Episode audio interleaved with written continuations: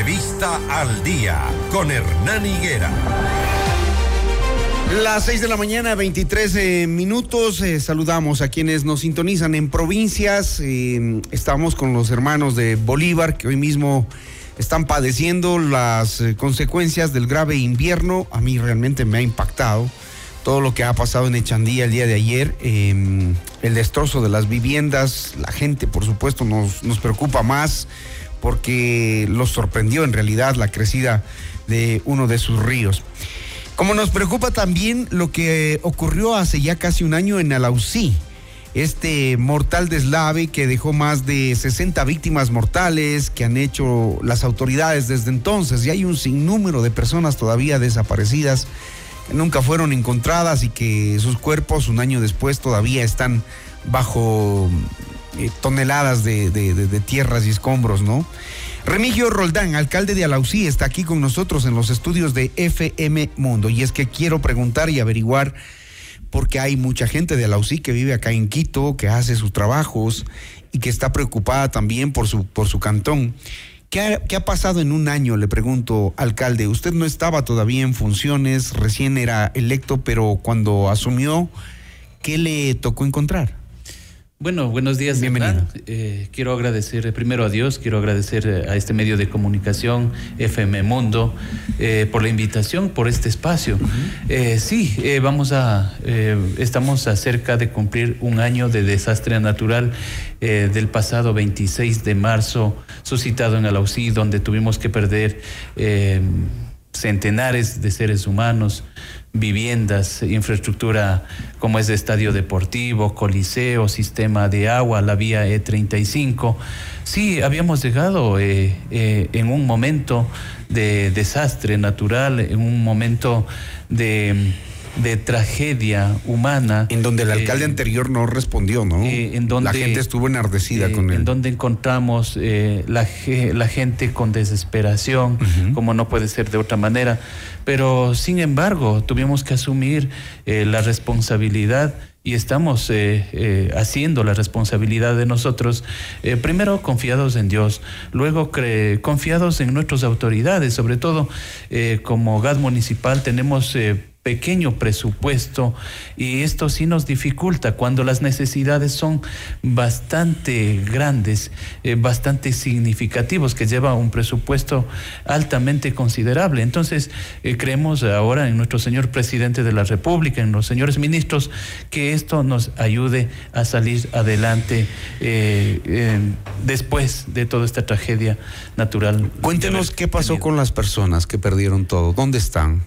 bueno, eh, habíamos perdido, eh, habíamos perdido 163 viviendas.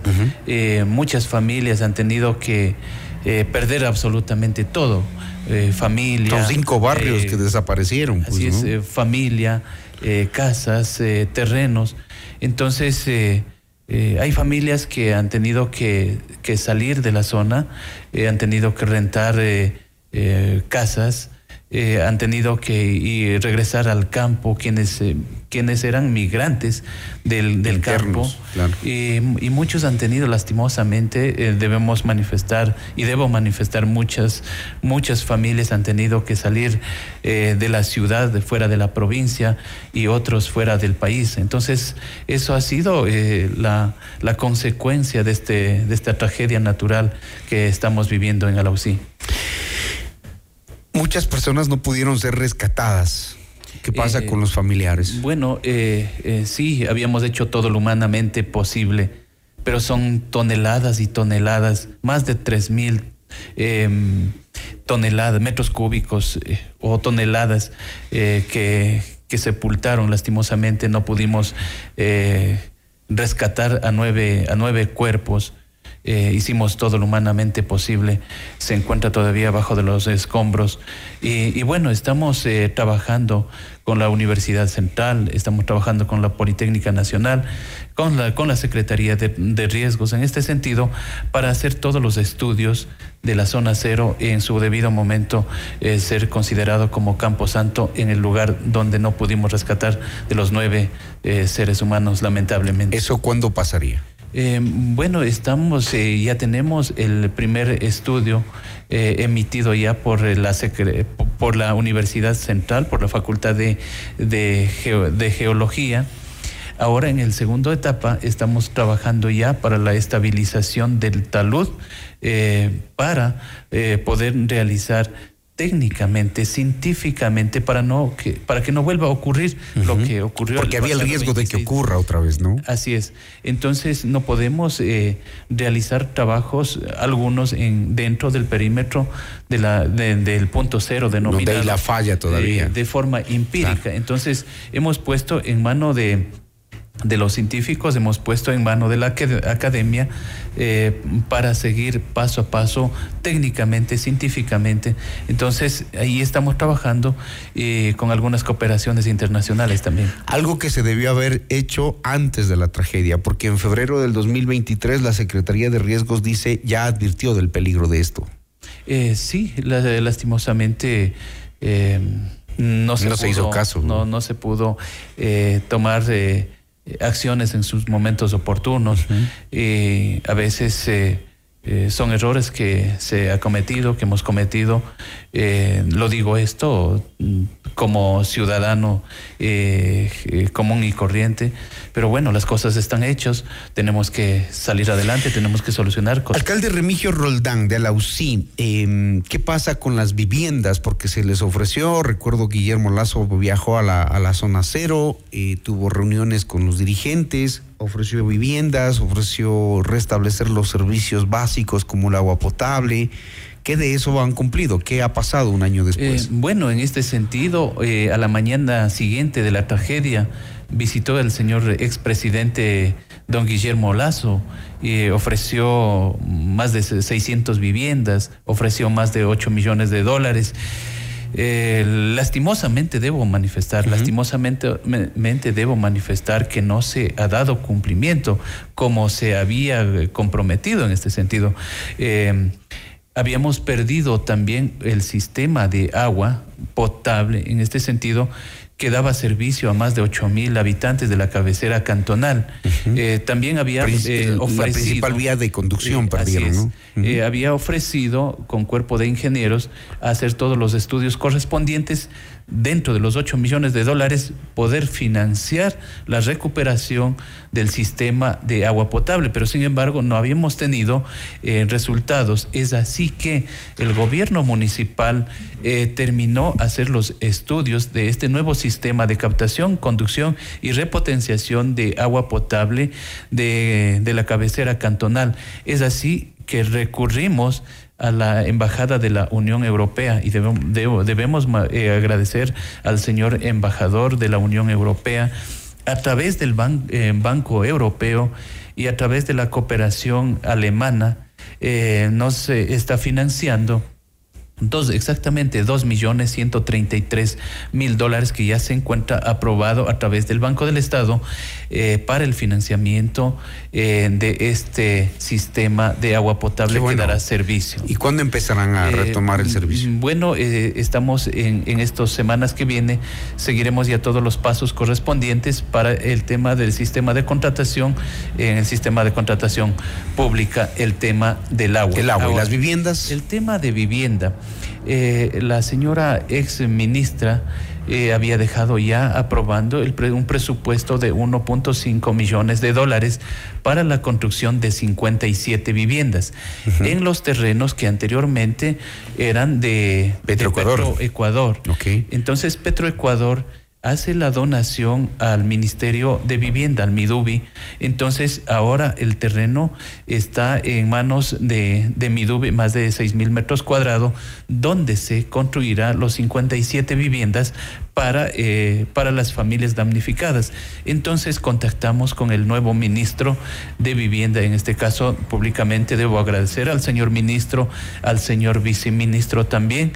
Eh, ya habíamos eh, fijado una, una hoja de ruta en este sentido para dar cumplimiento. ¿Y en esa hoja de ruta qué dice? ¿Cuándo entregan las eh, viviendas a los damnificados? Bueno, en este, en este sentido, el, señor viceministro también hizo ya con sus técnicos, con sus subsecretarios, hizo el recorrido al terreno donde se va a construir las 57 viviendas en esta semana que viene y a presentará todos los planos correspondientes, los diseños correspondientes. Ah, ahí eh, habíamos quedado en esa hoja de ruta trabajar mancomunadamente entre el ministerio y entre el gobierno municipal. Claro, nosotros también para velar el, bienestar de nuestros ciudadanos, habíamos manifestado que nosotros también vamos a poner maquinarias, eh, el equipo caminero que nosotros tenemos en el municipio, para que las cosas se, eh, se presuren en este sentido, porque la necesidad no espera. Las familias no pueden esperar. Estamos cerca de un año, pero no tenemos eh, resultados concretos. Entonces, eso es la hoja de ruta a seguir en tema de vivienda.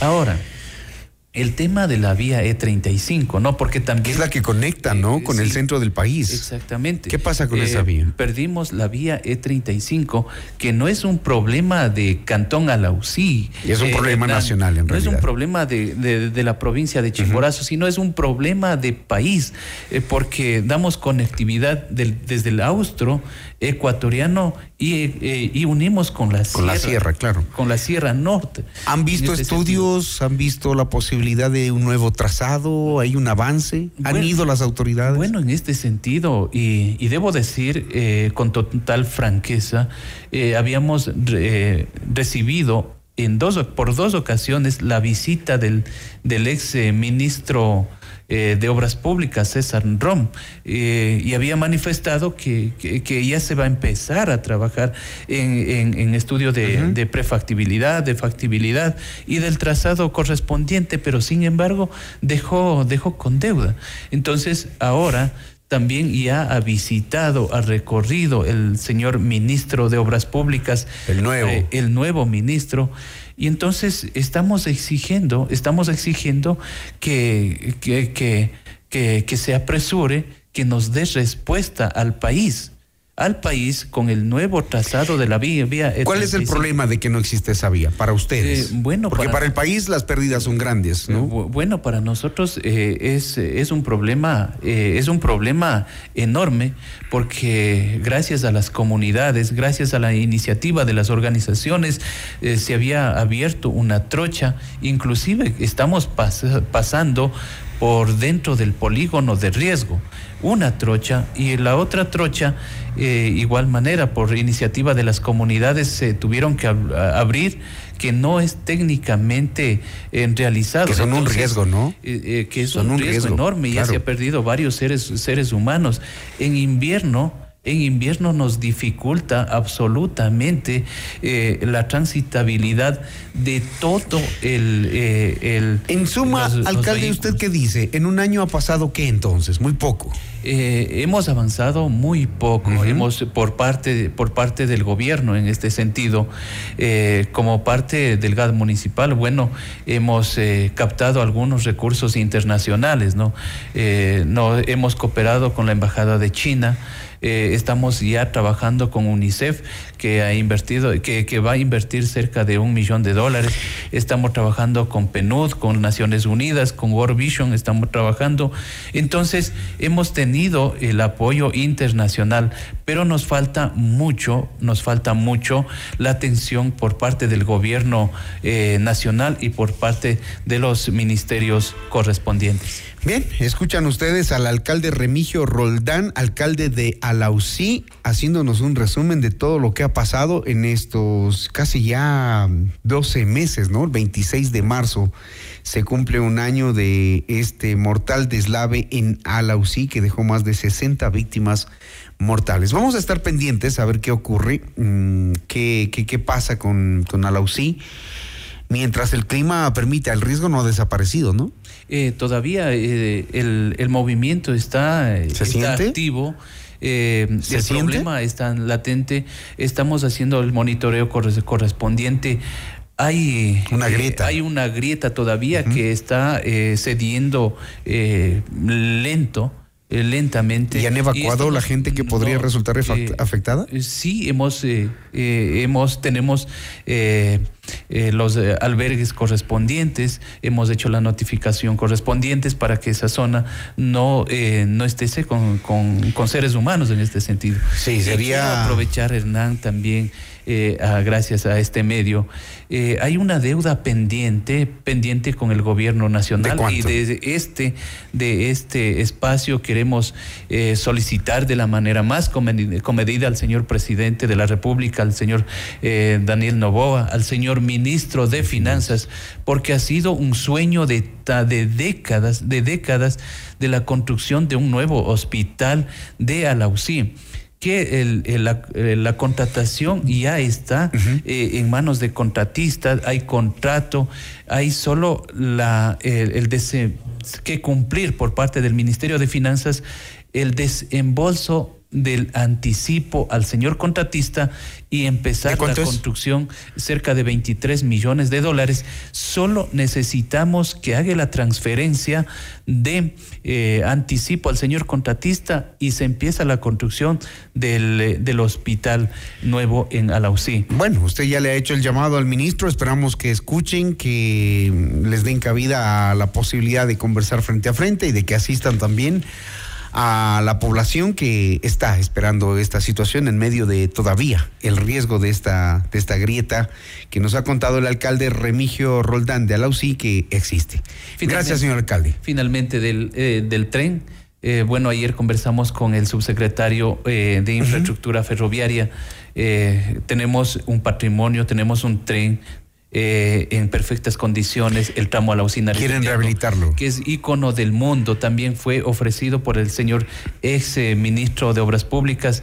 También nos dejó con deudas. Hemos levantado con las organizaciones, con comunidades, con colectivos, con eh, ex ferroviarios, con maquinistas, como ciudadano en general. De Quieren promover el turismo de esa manera. Ya tenemos en perfectas condiciones el tren. Necesitamos solo la voluntad política del señor ministro que nos dé los verde y este patrimonio será reactivado. Perfecto, alcalde. Gracias. gracias. Remigio Roldán, alcalde de Alausí, a casi un año del mortal deslave.